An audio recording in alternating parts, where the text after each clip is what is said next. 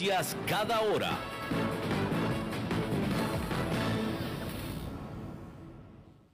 CRC 89.1 Radio y Cadena Radial Costarricense no se hacen responsables por las opiniones emitidas en este programa.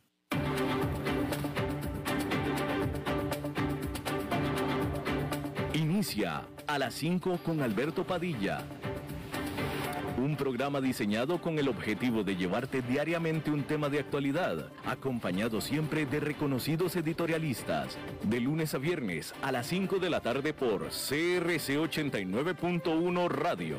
A las 5 con Alberto Padilla.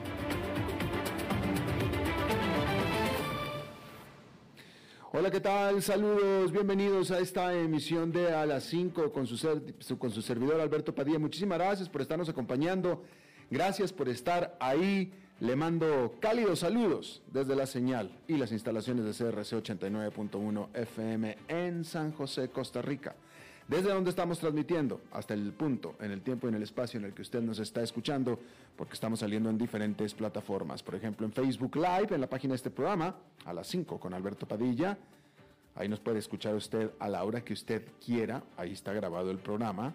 También estamos en podcasts, en las diferentes plataformas más importantes para ello, Apple Podcasts, Google Podcasts, Spotify y otras cinco más. Y ahí nos puede usted escuchar no solamente a la hora que usted quiera, sino también en el lugar que usted quiera a través del aparato móvil que usted elija.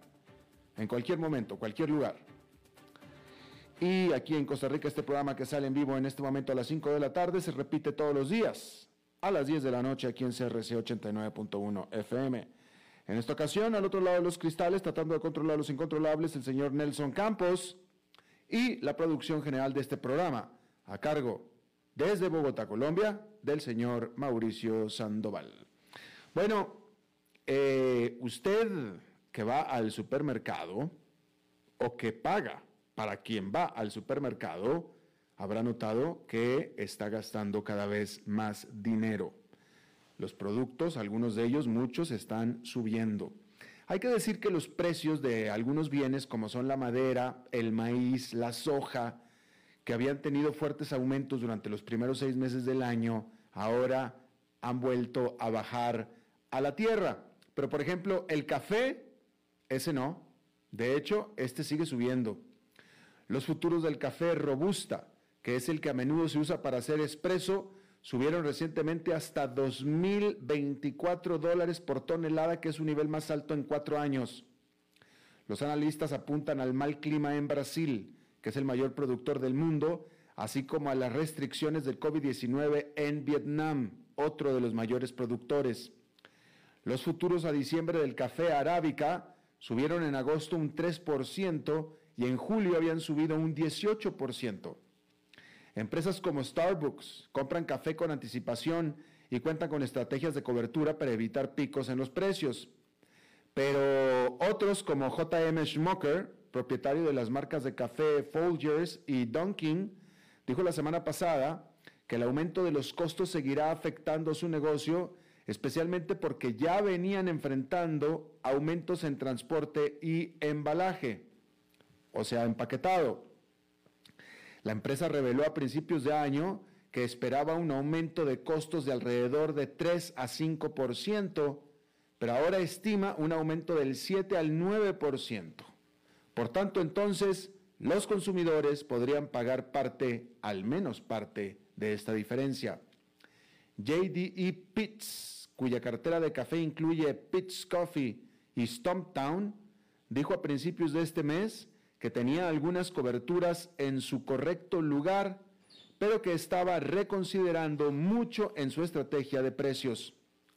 Otro producto básico que ha ido en aumento recientemente es el petróleo. Los futuros del crudo Brent estaban ganando terreno incluso antes de que llegara el huracán Aida a las costas de Luisiana, aumentando la semana pasada 11,5% gracias al optimismo de que China parecía tener la variante Delta del coronavirus bajo control. Fue la mejor semana para el índice de referencia mundial del petróleo desde la primavera del 2020. Usualmente los economistas eliminan de sus cálculos inflacionarios a los volátiles precios de la energía que son los combustibles, y de los alimentos, pero solo para el corto plazo, porque en el largo plazo los costos más altos pueden efectivamente afectar las expectativas de inflación entre las empresas y los consumidores, que son seguidos de cerca por bancos centrales como por ejemplo la Reserva Federal. Este viernes, el presidente de la Fed, Jerome Powell, indicó que el Banco Central, que ha estado comprando 120 mil millones de dólares en bonos del Tesoro y valores respaldados por hipotecas todos los meses desde el apogeo de la pandemia para respaldar la economía, comenzará a poner freno antes de fin de año. Sin embargo, los datos sobre la inflación y cuánto tiempo persistirá esta siguen siendo turbios, ya que los eventos climáticos y las continuas presiones sobre las cadenas de suministro arrojan cada vez nuevos retos. Eso complica el proceso de toma de decisiones para los políticos y empresarios en este que es un momento ya de por sí delicado. Bueno, y ya que estábamos hablando de la Reserva Federal, que es el Banco Central de Estados Unidos, hay que decir que el mercado laboral de Estados Unidos se está recuperando y la variante Delta del coronavirus, que está causando estragos entre la población y el sistema hospitalario, aún no ha aparecido en los reportes sobre el empleo.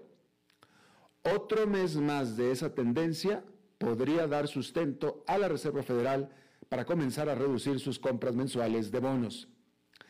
La Fed comenzó su plan de estímulo de emergencia en marzo del 2020, reduciendo las tasas a cero y comprando miles de millones de dólares en activos para apuntalar la economía. Aunque Estados Unidos salió oficialmente de su breve pero profunda recesión en abril del 2020, estamos un año y medio después y el Banco Central aún no ha bajado el acelerador por temor a asustar a los mercados y dañar lo que para algunos es el aún frágil recuperación de los Estados Unidos. El informe de empleo de este viernes es clave para el Banco Central que tiene dos mandatos, estabilidad de precios y máximo empleo. Con la inflación en aumento debido a la reapertura y los problemas de la cadena de suministro, el objetivo de inflación de la Fed ya se ha cumplido y algo más. El Banco Central espera una inflación de alrededor del 2%, pero los precios en realidad están aumentando a un ritmo más rápido, cuando menos en este momento. Los economistas tanto de la Fed como de otros lugares creen que esto solo será temporal. Y ahora que el crecimiento del empleo mensual se aceleró, las condiciones son las adecuadas para que el banco controle su política monetaria ultra acomodaticia. Se espera que el informe de empleos de agosto muestre que se agregaron a la economía 763 mil puestos de trabajo. Eso sería una desaceleración de los más de 900 mil puestos de trabajo agregados tanto en junio como en julio, pero aún más que en los primeros meses del año. Si bien la variante Delta del coronavirus altamente infecciosa está comenzando a aparecer en algunos datos económicos, incluidas las ventas minoristas y el sentimiento del consumidor, el mercado laboral parece resistirse a esta tendencia, al menos por ahora. Esto le dará a la Reserva Federal aún más razones para continuar con su supuesto plan de reducción gradual. El Banco Central, que actualmente compra valores del Tesoro y valores respaldados por hipotecas por un valor de 120 mil millones de dólares al mes, está buscando una manera de actuar con cuidado sin dejar que los mercados financieros caigan en una, como se le llama, rabieta progresiva, como lo hicieron en el 2013. En aquel entonces, los rendimientos de los bonos se dispararon después de que la Fed anunciara la reducción de su programa de flexibilización cuantitativa a medida que la economía se recuperaba de la crisis financiera mundial. El rendimiento de los bonos del Tesoro a 10 años saltó de un nivel medio alto del 1% a más del 3% durante ese tiempo. Cada vez más economistas piensan que con la recuperación y la inflación tan elevada, es probable que la economía ya no necesite todo el apoyo adicional de las compras mensuales de la Fed. Al quitar el pie al acelerador, el Banco Central también evitaría que la economía se sobrecaliente. Pero reducir el enorme balance de la Fed llevará algún tiempo. Muchos piensan que un informe de empleo el viernes que sea sólido hará que sea más probable que la Fed anuncie sus planes de reducción durante su reunión a fines de septiembre, mientras que una decepción empujaría las expectativas de un anuncio de reducción hacia fines de año. Así que, no se sorprenda si el mercado de valores se hunde si Estados Unidos agrega más puestos de trabajo de lo esperado y aumente si el número de puestos de trabajo no supera los pronósticos. Algunos inversionistas creen que la reacción de los mercados a un anuncio de, endurecimiento podría ser un poco más tranquila esta vez, pero ya veremos. Pero incluso si la Fed decide reducir sus compras mensuales, solo las recortará hasta cierto punto. Los analistas del banco de inversión Goldman Sachs predicen una reducción de 15 mil millones de dólares por reunión, por reunión de política monetaria. Incluso a ese ritmo es probable que los rendimientos de los bonos comiencen a subir. Mientras tanto, el mercado de valores no es un gran fanático de las conversaciones sobre reducción de estímulo y los inversionistas deberían de prepararse para una mayor volatilidad hacia el final del año después de un ascenso estratosférico rompe récords, en su mayoría sin turbulencias, durante todo este año y gran parte del anterior. El presidente de la Fed, Jerome Powell, ya sabe bien qué es lo que tiene que hacer. Ese no es el problema, él ya sabe frenar lenta y cuidadosamente mientras convence al mercado de que reducir un poco de miles de millones en dólares eh, en compras de activos cada mes no significará tasas de interés más altas de inmediato. Suena facilísimo, pero la realidad es que el camino está lleno de minas, lagartos, serpientes y tiburones. Así que ya veremos. Bueno, en Europa, el final del verano está trayendo buenas noticias económicas. Los datos de la encuesta que miden el sentimiento económico publicados este lunes por Eurostat, que es la agencia de estadísticas de la Unión Europea, registraron una ligera caída desde su máximo histórico de 118 el mes pasado a 116,5 en el índice de confianza de la agencia. Pero hay motivos para el optimismo. El Producto Interno Bruto de la zona euro comenzó a expandirse nuevamente durante el segundo trimestre del año. La ola de infecciones causada por la variante Delta de COVID-19 está disminuyendo y las tasas de vacunación se han acelerado. Sin embargo, no todas las noticias son buenas. La producción sigue estando un 3% por debajo de los niveles previos al COVID. Estados Unidos y China, por el contrario, han recuperado todo el terreno que perdieron durante la pandemia. Los cuellos de botella en las cadenas de suministro han frenado el crecimiento y han subido los precios, aunque el Banco Central Europeo cree que el aumento de la inflación resultante es transitorio. De tal manera que la recuperación económica de Europa es alentadora, pero también es aún incompleta. Bueno, Corea del Norte parece haber reiniciado un reactor nuclear capaz de producir plutonio, dijo la Agencia Internacional de Energía Atómica, y agregó que los hallazgos son un motivo de grave preocupación. También observó actividad a principios de este año en el laboratorio radioquímico cercano. El organismo guardián de la ONU fue expulsado del secretivo país en el 2009 y desde entonces ha tenido que monitorear la actividad a través de imágenes satelitales. La última prueba nuclear de Pyongyang fue en el 2017. Los intentos de la administración Biden de dialogar con el ermitaño Estado han sido rechazados hasta ahora, pero los analistas advierten que los nuevos desarrollos muestran que Corea del Norte no puede ser ignorada.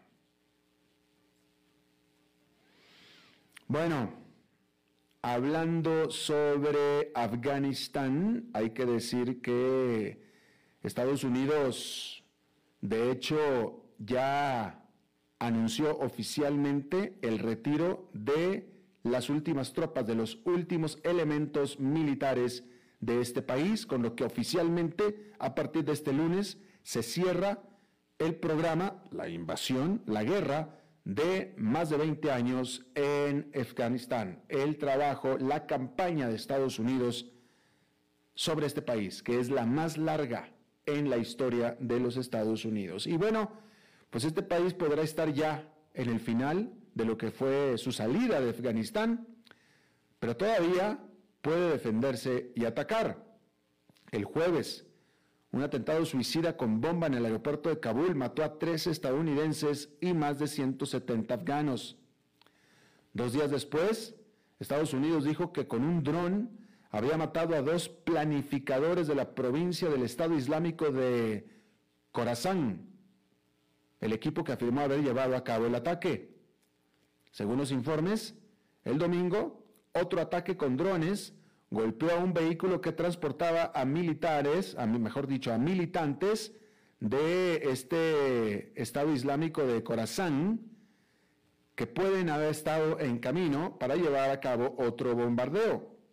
Nueve civiles, incluidos seis niños, murieron en este ataque con aviones no tripulados estadounidenses contra un automóvil cargado de explosivos y atacantes suicidas que presuntamente planeaban otro ataque en el aeropuerto. Pero con la partida de las fuerzas estadounidenses, la caza de terroristas se volverá más difícil. El problema principal es la recopilación de información sobre ellos. Estados Unidos solía depender de sus tropas en el terreno y sus aliados en el ejército afgano, así como el servicio de espionaje. Y nada de esto existe ya más. Otro problema es cómo lanzar ataques. Los drones pueden volar más lejos que nunca hoy en día, pero la geografía, sin salida al mar de Afganistán, significa que tienen que sobrevolar a sus vecinos, no todos los cuales son aliados de los Estados Unidos. Son lanzados desde barcos en el océano. Mientras tanto, este lunes, Estados Unidos interceptó cohetes disparados hacia el aeropuerto de Kabul en la víspera de su retirada de Afganistán. La Casa Blanca confirmó el ataque, pero dijo que las evacuaciones continúan o continuaron durante este lunes con unos 300 estadounidenses que quedaban aún en el país el lunes a la mañana, pero ya al progresar la tarde fueron nada más 300. Todos cupieron en el último avión militar que salió de la capital de Afganistán y chao, que te vaya bien. Se fue Estados Unidos. Por cierto que hay que decir que a raíz de la actual crisis nacional, el gobierno de Afganistán, dirigido ahora por los talibanes, enfrenta una amenaza inminente, que es que el sistema bancario de la nación, devastada por la guerra, está al borde del colapso. Durante el fin de semana, el Banco Central de Afganistán emitió una carta en la que se instruía a todos los bancos a reabrir a partir de este lunes y permitir que los clientes retiren solamente hasta 200 dólares por semana de su propio dinero. Un sistema bancario que tiene falta de efectivo es un claro reflejo de la profundidad de la crisis por la que atraviesa. Todo esto plantea el fantasma de una grave crisis económica y humanitaria en Afganistán pocas semanas después de la toma del poder por los talibanes. El desafío central es que la economía de Afganistán no produce casi nada. Depende en gran medida del acceso a divisas y ayuda internacional, la mayor parte de la cual ha estado bloqueada desde la caída de Kabul. Las donaciones internacionales financian un asombroso 75% del gasto público de Afganistán, según datos del Banco Mundial. Y bueno, eh, hay que decir que, cambiando de tema completamente, hay que decir que ah, Japón suspendió canceló un millón adicionales, otros un millón de vacunas de Moderna, después de que se encontró que éstas estaban contaminadas. En total ya son 2.600.000 dosis las que han estado, las que han sido afectadas y ya dos personas en Japón fallecieron después de haber sido vacunadas o inyectadas con estas vacunas de Moderna. En este momento, Japón está luchando contra el mayor aumento de casos de COVID-19 en medio de lo que ha sido un muy lento programa de vacunación. Y esto ha hecho que la popularidad y el apoyo del primer ministro Yoshihide Suga alcanzara niveles mínimos en las dos últimas encuestas. Hablando de vacunación, la Unión Europea recomendó, primero que nada, recomendó a sus ciudadanos el evitar viajar a menos de que sea esencialmente, es decir, que sea muy necesario para algo muy puntual, a los Estados Unidos, debido a el aumento en los casos en los Estados Unidos de COVID-19. Eh, la Unión Europea tiene una lista de países que son eh, seguros epidemiológicamente y pues esta lista es revisada con varias veces a la semana y por supuesto que no es eh, obligatoria, es una recomendación. Sin embargo, es una recomendación que usualmente es seguida muy de cerca. Pero asimismo, la Unión Europea también recomendó evitar la entrada a su región de estadounidenses que no estén completamente vacunados. Y eso es algo que se informó este lunes. Hay que decir que el regulador bursátil de China dijo que lucharía en contra del mal manejo en la industria de los fondos para tratar de fortalecer a este sector que vale 9,28 trillones de dólares. China quiere que más porcentaje del ahorro de los chinos sea canalizado hacia fondos para que apoyen a la recuperación económica del el país, la recuperación económica de la pandemia del COVID-19. El regulador bursátil chino dijo que los fondos deberían de priorizar las necesidades de los inversionistas y que deberían de luchar en contra de lo que son los negocios no verdaderos, fake business, dijo así, los negocios que no son reales ni verdaderos. Bueno, pues ahí lo, que, ahí lo, tiene usted.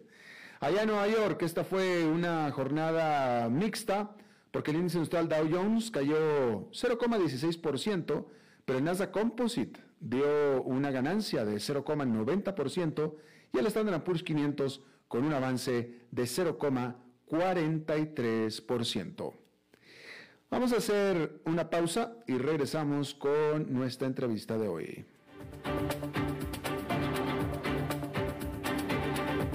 A las 5 con Alberto Padilla, por CRC 89.1 Radio. Es tiempo de celebrar los buenos momentos.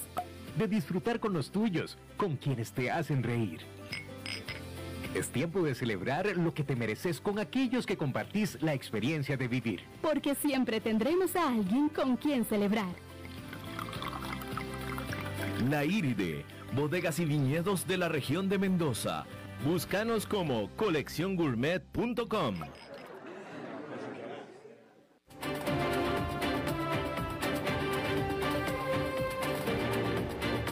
Seguimos escuchando a las 5 con Alberto Padilla.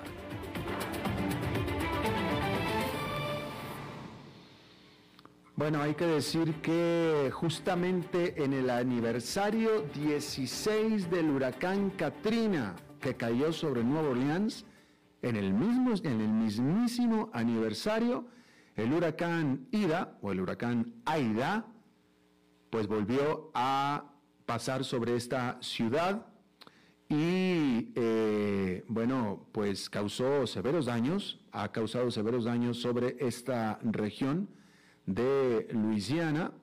Hay que decir que felizmente en esta ocasión los, eh, las represas, las cortinas que protegen a Nueva Orleans, hay que recordar que Nueva Orleans está por debajo del nivel del mar, definitivamente por debajo del nivel del río Mississippi que bordea la ciudad y también del lago eh, Pontchartrain que bordea la ciudad y para proteger de las aguas de estos mantos pues se construyeron eh, diques, literalmente, los cuales en Katrina se rompieron y de ahí que se inundó el 80% de Nueva Orleans hace 16 años.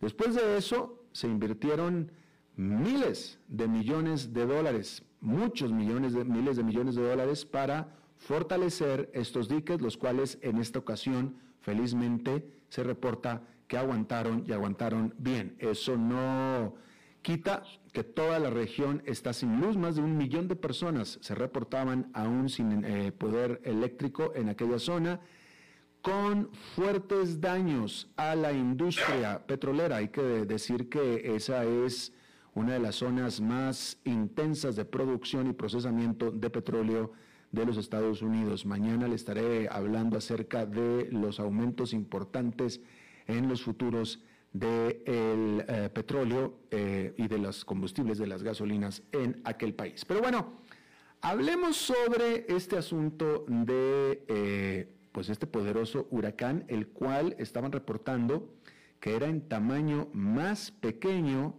que lo que fue Katrina, pero incluso hasta más potente, más pequeño pero más potente.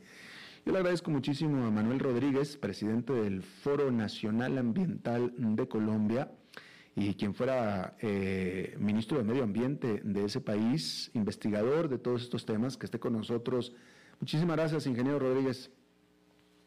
Buenos días, Alberto, ¿cómo está usted? Muy bien, me da mucho gusto saludarlo. Dígame una cosa, usted es estudioso de estos temas. Eh, siempre que mm, eh, pasan este tipo de, eventos meteorológicos y climatológicos, y por cierto que en este momento estamos hablando de, huracanes, pero eh, más, antes, en hace unas semanas, estábamos hablando de grandes incendios, es decir, grandes sequías en Europa, eh, también en California, etcétera. Siempre, eh, cada vez que se dan estos eventos, cada vez se habla más del calentamiento global y, de, estos efectos, etcétera. Usted, em, déjeme le pregunto esto, los estudios científicos efectivamente, y esta es la pregunta, efectivamente revelan que estos eventos climatológicos son más y más severos, sí o no? Hasta muy recientemente solo teníamos modelos que predecían desde hace muchos años que vendrían, vendrían eh, olas de calor más fuertes, que vendrían olas de invierno y lluvias más torrenciales, que vendrían huracanes más fuertes, etcétera, etcétera. Esos eran unos modelos y entonces cuando comenzaron a surgir cada vez en forma más intensa todos estos fenómenos, pues simplemente nos limitábamos a decir, está ocurriendo lo que predicen los modelos. Lo nuevo hoy es que se han desarrollado unos modelos que permiten atribuir con exactitud, con bastante exactitud, en qué medida un evento como este es atribuible o no al cambio climático. Y no solamente en qué medida, sino cuánto más ese fenómeno que, hubiera sido natural, eh, digamos, en un escenario de no aumento de la temperatura que hoy en día ha aumentado en un grado centígrado con respecto a la era preindustrial, eh, ¿cuánto más es atribuible? Entonces ya, por ejemplo, se hizo el gran estudio sobre el caso del huracán Harvey. Y en ese caso, en el caso del huracán Harvey, que se hizo unos años después, eh, se pudo determinar que tres cuartas partes de ese evento eran atribuibles al cambio climático. Y ahí en ese eh, huracán se perdieron varios, varios, eh, eh, varios miles, varios millones de más de 30, 40, más de eventos. hoy en día, recientemente, por ejemplo, ese, hay, hay una asociación, además mundial, de atribución de fenómenos del cambio climático. Uno de cuyos líderes es pues, la, Organización Mundial Meteorológica. Recientemente se hizo muy rápidamente el estudio sobre la ola de calor en el noroccidente de Estados Unidos y en el suroccidente de Canadá. Y se encontró que era totalmente atribuible esa enorme ola de calor que hubo, que incluso llevó a que Canadá eh, durante tres días en esa región se registraban temperaturas que excedieron todos, uh, todo lo que se sabía históricamente de olas de calor en esa región. Entonces, la respuesta es esa. Ya tenemos eh, modelos que pueden atribuir en qué medida un fenómeno climático es o no atribuible al cambio climático, ¿no? Entonces, hoy claramente, pues, se habla cada vez más de, de, que es más caliente, más rápido y más fuerte, ¿no? Que como decía algún periodista en estos días, parece un eslogan para la próxima película de superhéroes, ¿no? Más caliente, más rápido, más fuerte. Que es lo que ha pasado con, con los incendios forestales y con el calor recientemente. Y también hay que recordar las olas de lluvias, de, tormentas que hubo en, en Europa, en Alemania concretamente, y en Shenzhen, en China, donde en solo dos horas llovió un tercio de lo que llueve en todo el año y ese día llovió todo lo que llueve en un año y unas enormes inundaciones. Eh, eh, entonces, entonces los estudios científicos eh, serios y formales han dicho y comprueban entonces que el cambio climático por calentamiento global es real, existe. Sí, el cambio climático existe, eso está, digamos, muy bien evidenciado por el panel internacional de cambio climático, que considera que el 97%, con 97% de certidumbre el cambio climático se ha producido como consecuencia de la acción humana, pero lo que faltaba eran los modelos que nos permitieran atribuir si estos fenómenos, como este huracán reciente más fuerte, son debidos o no al cambio climático.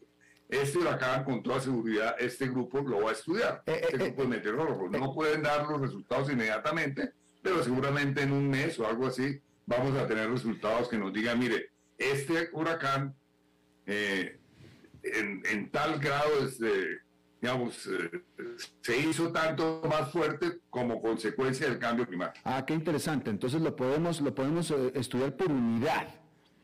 Así es. como le, mencioné brevemente, se hizo el estudio muchos mucho tiempo después del huracán Harvey y se pudo atribuir exactamente qué había pasado, eh, como que, ese huracán era atribuible totalmente al cambio climático como el calentamiento en, el reciente, la ola de calor también fue atribuir, eh, se pudo atribuir mediante esos modelos. Entonces es la primera vez que se puede atribuir, que es muy interesante porque antes era que simplemente constatábamos que había fenómenos como los que predecía la, los modelos, pero no podía decirse con certidumbre si era ese fenómeno atribuible o no al cambio climático. Ya tenemos los modelos que nos están diciendo eso. Interesante. Y es un avance muy grande, pero también una preocupación muy grande, porque lo que está demostrando es que la ciencia hace 30 años, que mediante modelos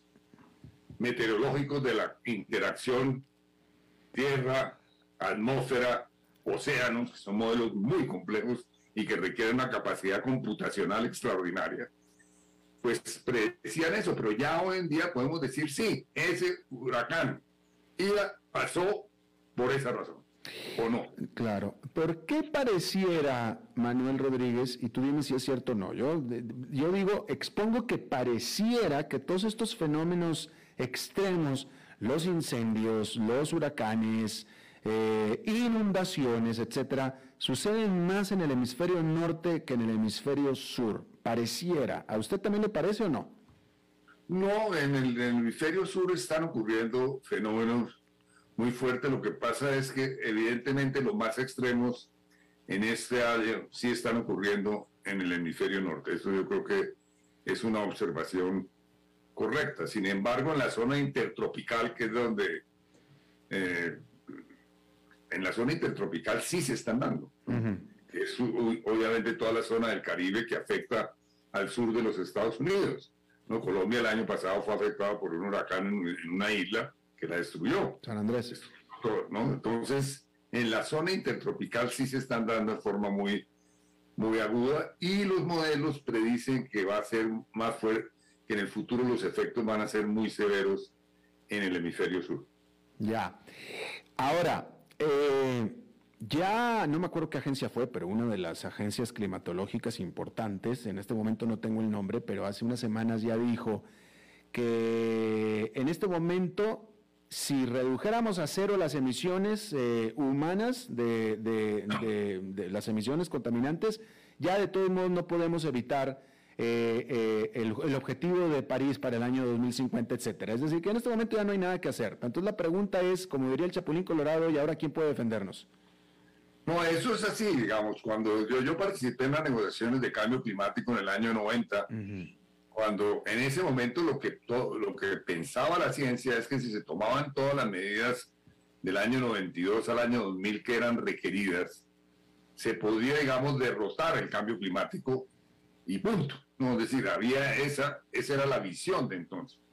Hay que decir que, fracasamos con la Convención de Cambio Climático, que digamos, la Convención de Cambio Climático, en ella se acordó que se reduciría la emisión de gases de efecto invernadero del año 92 al año 2000 en forma tal que no se habrían, eh, eh, en forma tal que solo se emitirían gases equivalentes al año 1990 y que ahí comenzaba el proceso de flota. Hoy han aumentado en un 60%. Entonces ya la ciencia lo que dice hoy en día, ya el mundo cambió. Vivimos en otro mundo. Incluso algunos científicos dicen, han afirmado que ya dejamos el Holoceno, que era una época geológica caracterizada por una enorme estabilidad climática, única en el transcurso del ser humano en la en el planeta Tierra y que entramos a un periodo que se ha denominado como el antropoceno, que se caracteriza entre otros por una enorme inestabilidad climática. Entonces lo que queremos, lo que estamos peleando es que la inestabilidad climática no se haga aún peor de lo que ya estamos viviendo. De todas maneras, con los gases que ya hay acumulados en la atmósfera, se va a hacer peor. Si hoy hiciéramos corte un único corte hipotético y no se emitiera un gas de efecto invernadero más hoy, en la fecha de hoy, de todas maneras, ya el acumulado que hay en, en la atmósfera va a generar unos, unos fenómenos climáticos como los que hemos visto por estos días más agudos. Pero si seguimos además emitiendo gases de efecto invernadero más allá de 1.5 grados centígrados, la cuestión se puede complicar muchísimo. No, estoy, no me gusta ser eh, hacer, ser, ser mensajero de malas noticias. Mm, mm. Pero créame que yo después de haber mirado todo este proceso en los últimos 30, 40 años, tengo una gran preocupación porque veo que el mundo además no está haciendo lo que tiene que hacer para que la situación, como se diría, no se empeore. Entonces el mundo tiene que aprender a vivir con una situación muy compleja. Usted mencionaba en la introducción cómo en el caso de New Orleans fueron construidos unos grandes diques y yo creo que vamos a tener que construir grandes diques en muchos lugares del mundo. Bueno, en Miami se está haciendo obras para protegerse de la subida del, del nivel del mar en la Florida. Pero así con diferentes cosas. Yo creo que va, el mundo vamos a tener que comenzar a, tenemos que aprender a navegar en el antropoceno, es decir, en un, en un mundo lleno de riesgos e incertidumbres que no conocíamos y que nunca la humanidad había vivido antes. Pero este antropoceno, ingeniero, ¿es causado por el hombre? Claro, porque son dos los fenómenos fundamentales. Uno, la extinción de especies. Estamos en la sexta extinción de especies causada por el hombre. Y eso pues es un cambio. Ha habido solamente seis extinciones en el, desde que la vida surgió en la Tierra. Y eso es causado por el hombre. Entonces ya eso lo caracteriza como una nueva época geológica. Pero si a eso se le añade el tema del cambio climático, que se perdió la estabilidad climática, pues estamos en un lío.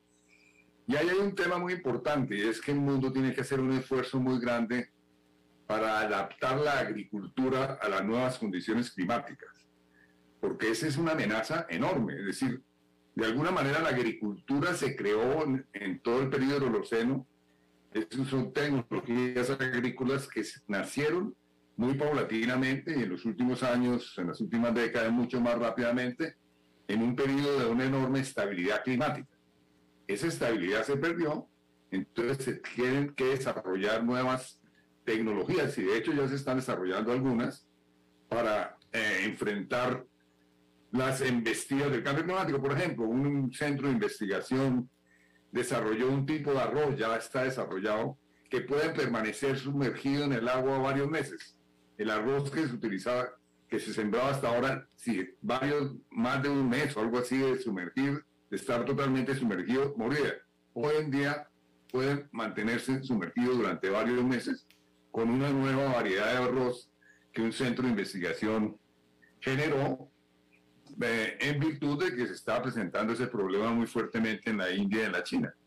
Entonces ya están habiendo desarrollos, pero se requieren hacer muchos más desarrollos para adaptar la agricultura al cambio climático, en otras palabras, para que la humanidad no se muera de hambre, o para que un grupo de la humanidad no se muera de hambre. Así de, de, rudo lo pongo. Eh, eh, y bueno, pero entonces así de rudo también, lo que queda claro es que lo único que nos queda es adaptarnos. Es decir, ya en este momento ya no podemos hacer nada más que adaptarnos. Adaptarnos y no hacer más grave el problema. Y, pero eh, pues ya, ya, dijeron que, en este momento, aunque dejáramos de hacer emisiones, ya, ya no hay nada que hacer. No, sí hay que, algo que hacer, y es disminuir, llevar las emisiones a cero, porque si usted no lleva las emisiones a cero de aquí al año 2050, la temperatura podría llegar a 3, 4 grados centígrados a finales de siglo. Y eso sería catastrófico. Y eso es lo que dice el informe. Entonces hay que hacer las dos cosas. Uno, de todas maneras reducir los gases de efecto invernadero. Y dos, de todas maneras adaptarnos a las nuevas circunstancias que ya estamos viviendo. Eh, aparentemente siempre eh, hablamos de estos temas y aparentemente son como que temas muy macro, ¿no? Como que son temas que tienen que decidir los estados, las grandes naciones. Pero yo le pregunto a usted, como estudioso de estos temas, ¿qué podemos hacer los individuos? Pues podemos, eh, debemos, hacer, éticamente debemos hacer cosas, es decir, obviamente evitar utilizar el automóvil cuando no se necesita, aquellas personas que puedan movilizarse en bicicleta, hacerlo en bicicleta, en fin, eh, eh, ser más austeros en nuestros consumos, comer menos carne per cápita, porque uno de los problemas que hay es que la ganadería es responsable de parte del problema. Mm. En fin, hay una serie de conductas individuales que hay que adoptar eh, y yo creo que es éticamente necesario hacerlo, pero obviamente el gran problema lo tienen que definir entre los estados, porque el tema fundamental es que la Convención de Cambio Climático no es una convención de medio ambiente, no, es un tratado internacional, es el tratado internacional más importante que se ha hecho en la historia de los últimos cientos de años sobre el desarrollo, porque se requiere claramente modificar muchos aspectos del desarrollo en forma muy radical. Nada más desmontarse de la consumo de los combustibles fósiles es un cambio radical porque la civilización contemporánea está montada sobre los combustibles fósiles y los combustibles fósiles sin duda han sido un instrumento que le ha ofrecido a la humanidad un bienestar sin antecedentes también. Hay que recordar, como lo dice el gran, como lo dice el gran, el gran economista premio Nobel Ditton, Nunca la humanidad había vivido tanto en un estado de tanto bienestar en su historia como en la actualidad. No obstante que hay que reconocer que hay millones de pobres, que hay millones de personas en la miseria, pero con los 700 millones de personas que hay en la miseria y con muchos y con un grupo de gente en la pobreza, vivimos la época de mayor bienestar en la humanidad. Ese mayor bienestar en la humanidad nos está pasando una cuenta. Entonces tenemos que buscar un tipo de bienestar eh, que claramente sea compatible con el tema del clima. Claro, claro, pues ahí está el reto. Señor Manuel Rodríguez, presidente del Foro Nacional Ambiental, quien fuera ministro de Medio Ambiente de Colombia, yo le agradezco muchísimo que haya charlado con nosotros, muy, muy interesante. Pues muchas gracias por la entrevista y buenas noches. Buenas noches, se lo agradezco mucho. Bueno, vamos a hacer una pausa y regresamos con Eugenio Díaz. 5 con Alberto Padilla, por CRC 89.1 Radio. Es tiempo de celebrar los buenos momentos. De disfrutar con los tuyos, con quienes te hacen reír. Es tiempo de celebrar lo que te mereces con aquellos que compartís la experiencia de vivir. Porque siempre tendremos a alguien con quien celebrar. La Iride, bodegas y viñedos de la región de Mendoza. Búscanos como colecciongourmet.com.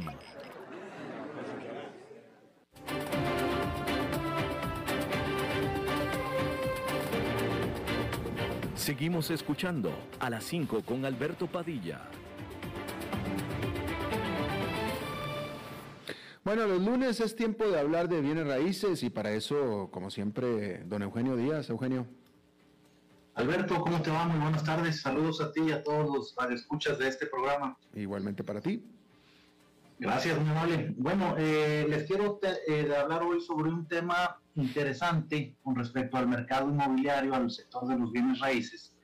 Y quiero hablarles el día de hoy sobre qué es la plusvalía de un inmueble y cómo se obtiene la plusvalía de un inmueble, que es un tema que siempre debemos estar muy atentos cuando queremos comprar un bien raíz. La plusvalía, eh, les quiero platicar a todo nuestro auditorio, que es el incremento que tiene un inmueble a través del paso del tiempo. A través del tiempo, y esto se debe a diferentes factores. Durante los, eh, la historia de la humanidad, durante los siglos, lo hemos comprobado los seres humanos que un bien raíz, un bien inmueble, en cualquier lugar del mundo, siempre, siempre tiene una plusvalía. Es decir, siempre tiene un incremento en su valor real de mercado. ¿Y esto a qué se debe? Bueno, pues que un bien raíz siempre al estar dentro de las principales características eh, u oportunidades que ha buscado un ser humano a, través de la historia, eh, siempre, siempre viene a ser un bien codiciado y un bien de inversión y un bien de habitación que siempre se logra esta plusvalía. Y la plusvalía se logra de acuerdo a diferentes puntos que puede tener o diferentes características que puede tener eh, el bien raíz. Así es que el día de hoy les quiero yo comentar y decir, el día que usted se decida a comprar un bien inmueble, por favor revise antes de tomar la decisión qué buena o qué mala o qué tanta buena plusvalía puede tener este bien raíz con el paso del tiempo. Y les, voy, les quiero hablar hoy de algunos puntos rápidamente, porque no tengo mucho tiempo, pero algunos puntos que usted debe de observar. El primero es la ubicación. Eh, una vivienda o cualquier bien inmueble que se ubique en una zona cerca de desarrollos comerciales, colegios, clubes deportivos, parques, etcétera, que tenga una buena ubicación, siempre va a tener una plusvalía mayor con el transcurso del tiempo. Bien dicen los estadounidenses, location, location, location. La plusvalía, y, perdón, la ubicación es algo muy importante en un bien raíz. Así es que punto número uno, revise que tenga una buena ubicación ese inmueble. El segundo punto, la seguridad estructural que pueda tener la vivienda o el bien raíz que usted quiera comprar.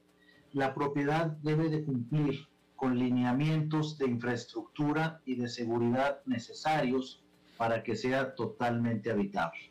Y en este punto, al decir yo seguridad estructural, me refiero a muchos temas, desde que la propiedad esté bien construida, con materiales firmes, fuertes, consolidados, así como la antigüedad que pueda tener el bien raíz, porque en el transcurso de los años se van deteriorando las construcciones, así es que revise bien esa seguridad estructural. El punto número, número tres que usted deberá revisar para ver si su inmueble en un futuro va a tener buena plusvalía es la infraestructura la infraestructura cercana que haya a su vivienda. Es decir, si tiene las instalaciones de los servicios son subterráneas, por ejemplo, o son aéreas, subterráneas se dan en algunos condominios, si las vialidades son amplias, las calles son de fácil acceso para poder llegar ahí, si tienes áreas verdes cerca de la vivienda, por ejemplo, bueno, toda esa infraestructura que puede haber en el barrio o en la zona donde esté el bien raíz, es importante que eh, para considerar la plusvalía que puede tener el inmueble.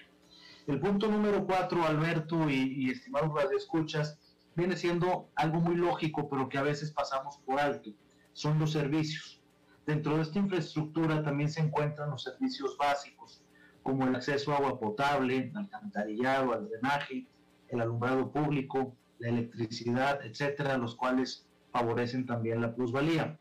Y digo que es algo muy sencillo, pero les quiero decir que hay zonas, ciertas zonas, donde, por ejemplo, se va más el agua que en otros lados, que hay muchos cortes de luz muy seguido. Entonces, todo eso puede afectar el desarrollo del incremento de precio o plusvalía en el paso del tiempo de un bien raíz. El punto número 5, revisen la accesibilidad. No es lo mismo tener una casa muy bonita o cualquier otro tipo de inmueble muy bueno y muy bonito que esté fácil de accesar por buenas vías, puede estar en avenida primaria, calle secundaria, pero que tenga buenas vías para llegar a que sea un problema llegar. Por ejemplo, también para entrar o salir de la propiedad, ¿Cuántas veces no hemos visto eh, casas de habitación muy bien ubicadas sobre una avenida súper buena, pero resulta ser que la persona que vive ahí es un problema para entrar o para salir de su garaje? Es decir, pasan tantos carros, es un problema. O por ejemplo, los que viven cerca de iglesias o exactamente casi a la par de un colegio, siempre tienen problemas porque eh, malamente se parquea la gente y a veces eh, eh, transfieren, eh, interfieren perdón, con el uso de los garajes o de la entrada a la propiedad. Eso no ayuda para la plusvalía. Y luego vienen otra serie de, temas como por ejemplo más sencillos, pero también hay que, hay que observar para tener en cuenta cuando compre un inmueble que vaya a tener una buena plusvalía. Y estos otros temas es, por ejemplo, los acabados que tiene la casa o la oficina o el local, que si bien a lo mejor no son nuevos, bueno, hay que ver que con el paso del tiempo el inmueble haya tenido un buen mantenimiento, que estén las paredes pintadas, que no estén los muebles rotos, los eh, techos estén bien, las canoas, etcétera. Hay que ver también que ese mantenimiento se haya hecho periódicamente, limpieza de canoas, impermeabilización, reparaciones que sean eh, necesarias. Y por último, el tema de este tema, el último punto es la arquitectura. Y vea qué interesante esto de la arquitectura eh, las casas que tienen una arquitectura contemporánea o una arquitectura un poco más sencilla, que no sea tan, tan sofisticada y que no sea eh, un estilo de otros países, a veces europeos, en las que se conservan con un tema más local, pueden tener mayor plusvalía porque, por decirlo entre comillas, no pasan tan rápido de moda, mientras que algunos otros proyectos o algunos estilos, con el paso de los años, se puede decir que pasan de moda y no son tan apetecidos para otras personas que pudieran comprar ese inmueble. Así es que eso revíselo, esa es la plusvalía y esos son los puntos que les quiero dar el día de hoy para que cuando vaya a comprar un inmueble los tome en cuenta. ese sería el comentario del día de hoy con respecto a bienes inmuebles, Alberto. Eh, de manera rápida, Eugenio, también a mayor potencial de plusvalía, más precio del inmueble, ¿no? Por supuesto, la plusvalía es lo que va a hacer que el inmueble tenga un mejor precio el día que eventualmente usted lo quiera vender pero, en futuro. Pero, también a la hora de quiera evaluar para otra situación, pero entre mejor haya visto estos puntos va a tener mayor plusvalía, por lo tanto mejor precio de su inmueble. No, pero también a la hora de comprarlo, es decir, más caro va a ser. Bueno, hay que buscar ahí la oferta asesorado por un buen agente inmobiliario. Ah, ¿y dónde hay uno? Porque no, no veo yo muchos por aquí, ¿eh? Y aquí estoy a la orden, aquí estoy a la orden eh, Club Inmobiliario siempre van a encontrar ese profesionalismo. puede buscar y con mucho gusto los asesoramos. Qué bárbaro. ¿Cuánto, ¿Cuánta plata me debes tú en patrocinios, mi querido Eugenio? A ver, échale el programa también. ¿Cuándo está tu, programa? Gracias. Los sábados eh, de una a dos de la tarde por esta misma emisora CR Radio, los espero el programa Club Inmobiliario Radio, donde hablamos de todas las tendencias del sector inmobiliario, de los bienes raíces todos los sábados de 1 a 2 de la tarde. Aquí los espero yo por esta misma emisora. Gracias, Eugenio. A ti, Alberto, gracias y feliz semana para todos. Feliz semana para todos. Bueno, eso es todo lo que tenemos también por esta emisión de A las 5 con su servidor Alberto Padilla. Muchísimas gracias por habernos acompañado. Espero que termine su día en buena nota, en buen tono y nosotros nos reencontramos en 23, en 23 horas. Que la pasen muy bien.